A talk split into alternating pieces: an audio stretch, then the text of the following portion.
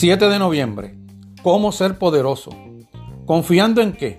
No en la fama, ni en el dinero, ni en las magistraturas, sino en su propia fuerza, es decir, en sus opiniones sobre lo que depende de nosotros y lo que no depende de nosotros.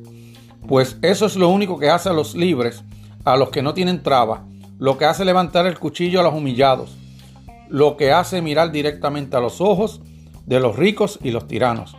Epícteto. En una escena de la novela clásica de Stephen Pressfield sobre Alejandro Magno, la conquista de Alejandro Magno, Alejandro llega al cruce de un río en que se encuentra con un filósofo que se niega a apartarse. Sus hombres exclaman, este hombre ha conquistado el mundo, ¿tú qué has hecho? El filósofo responde con total seguridad, he conquistado la necesidad de conquistar el mundo.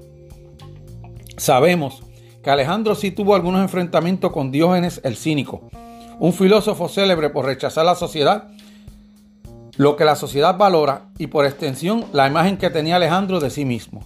Al igual que él, en el encuentro ficticio narrado por Pressfield, en la confrontación real de Diógenes y Alejandro, el filósofo fue más elocuente que el hombre más poderoso del mundo, porque a diferencia suya, Diógenes tenía menos deseos.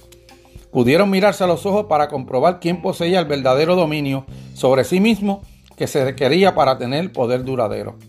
Tú también puedes tenerlo. Implica centrarte en tu interior para hacerte de poder, no en el exterior, como lo expresó Publio Ciro, quien había sido esclavo. ¿Poseerías un gran imperio? Domínate a ti mismo.